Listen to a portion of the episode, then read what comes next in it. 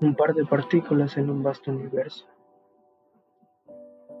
Era yo una partícula que rondaba en la oscuridad. En la total oscuridad me encontraba con otra realidad. Esa lúgubre, fea oscuridad que de mencionar a veces me causaba ansiedad. Trago amargo justo como un mal café al amanecer. Ese que te quita la dulzura de comer. Pero como buen optimista mi realidad se empezaba a aclarar. Pues a pesar de no haber sentido algo en mucho tiempo, empezaba a ver algo lo más oscuro del universo. Detrás de todos los sueños y algunas pesadillas, detrás de las estrellas y la materia oscura, podía ver otra partícula.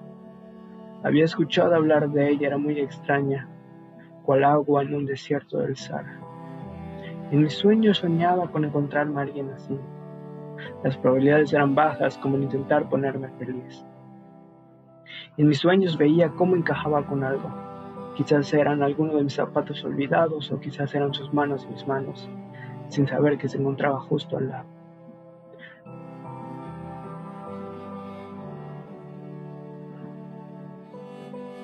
Algunos teóricos y físicos la suelen llamar quark C.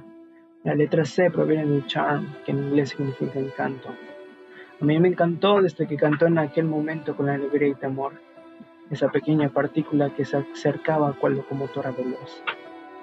Yo, proveniente de otro universo, me desconcertó la idea de que existiera otra partícula similar a mí, en todos los aspectos, desde su composición hasta en su tamaño y aspecto. Llegó hecha trizas llorando sin razón.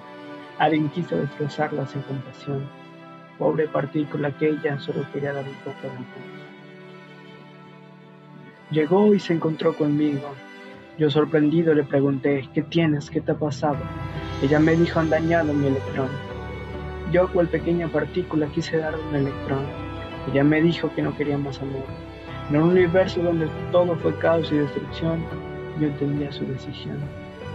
Seguíamos en oscuridad, ella mostraba un poco de debilidad. Entablamos plática, ella y yo en una oscuridad donde aquellas luces eran de nuestro celular. Pasaron los días y la oscuridad se desvanecía. Cada día se le notaba más la alegría. Y a pesar de momentos en esa partícula parecía perdida y confundida, siempre fui persistente y le mostraba que la quería. En uno de esos días quise más esa partícula, de una forma como ninguna antes había querido.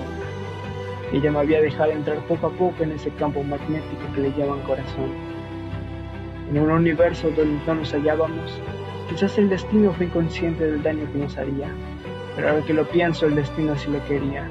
De suerte la mía de haberme topado semejante partícula en este universo vasto.